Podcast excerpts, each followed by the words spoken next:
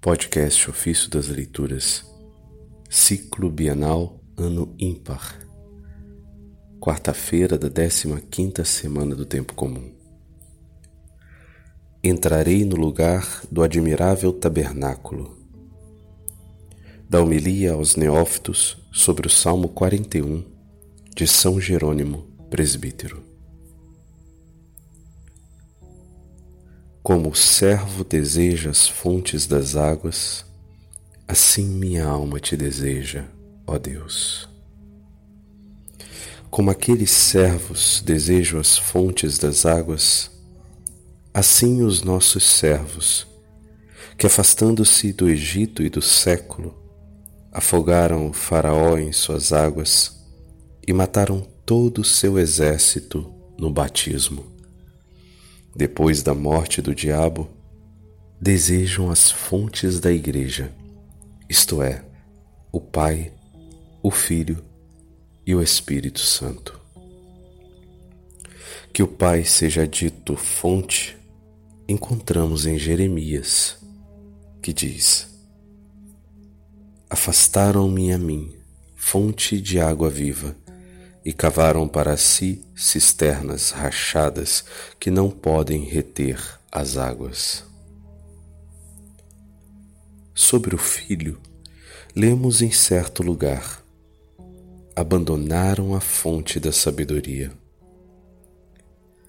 E sobre o Espírito Santo, diz: Quem beber da água que eu lhe der, dele brotará uma fonte de água que jorra para a vida eterna.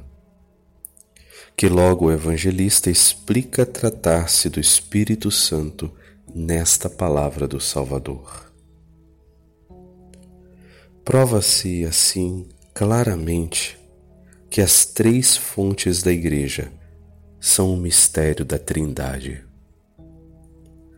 A esta Trindade aspira o fiel aspira o batizado que diz: Minha alma tem sede de Deus, fonte viva. Não quer ver a Deus apenas de leve, mas com todo o ardor, todo abrasado em sede. Com efeito, antes do batismo, os futuros cristãos falavam entre si e diziam: Quando irei e me apresentarei diante da face de Deus? Agora obtiveram o que pediam.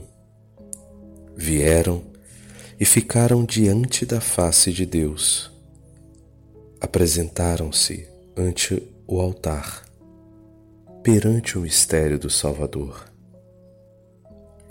admitidos no corpo de Cristo e renascidos na fonte da vida, proclamam com confiança: Entrarei no lugar do admirável tabernáculo até a casa de Deus. A casa de Deus é a Igreja.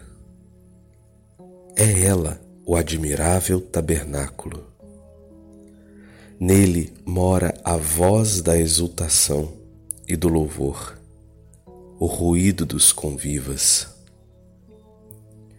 Dizei, portanto, vós que agora, guiado por nós, vos revestistes de Cristo, fostes retirados da palavra de Deus, pela palavra de Deus, do mar deste mundo, como um peixinho preso pelo anzol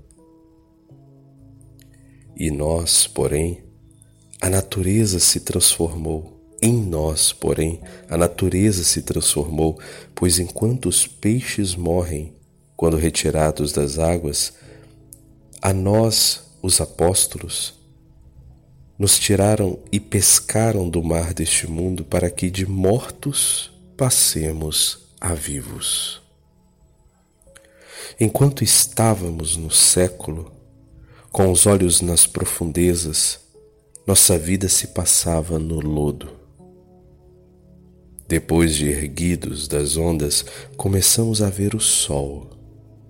começamos a olhar a verdadeira luz. E deslumbrados pela imensa alegria, dizemos à nossa alma: Espera em Deus, porque o louvarei a Ele, salvação de minha face e meu Deus.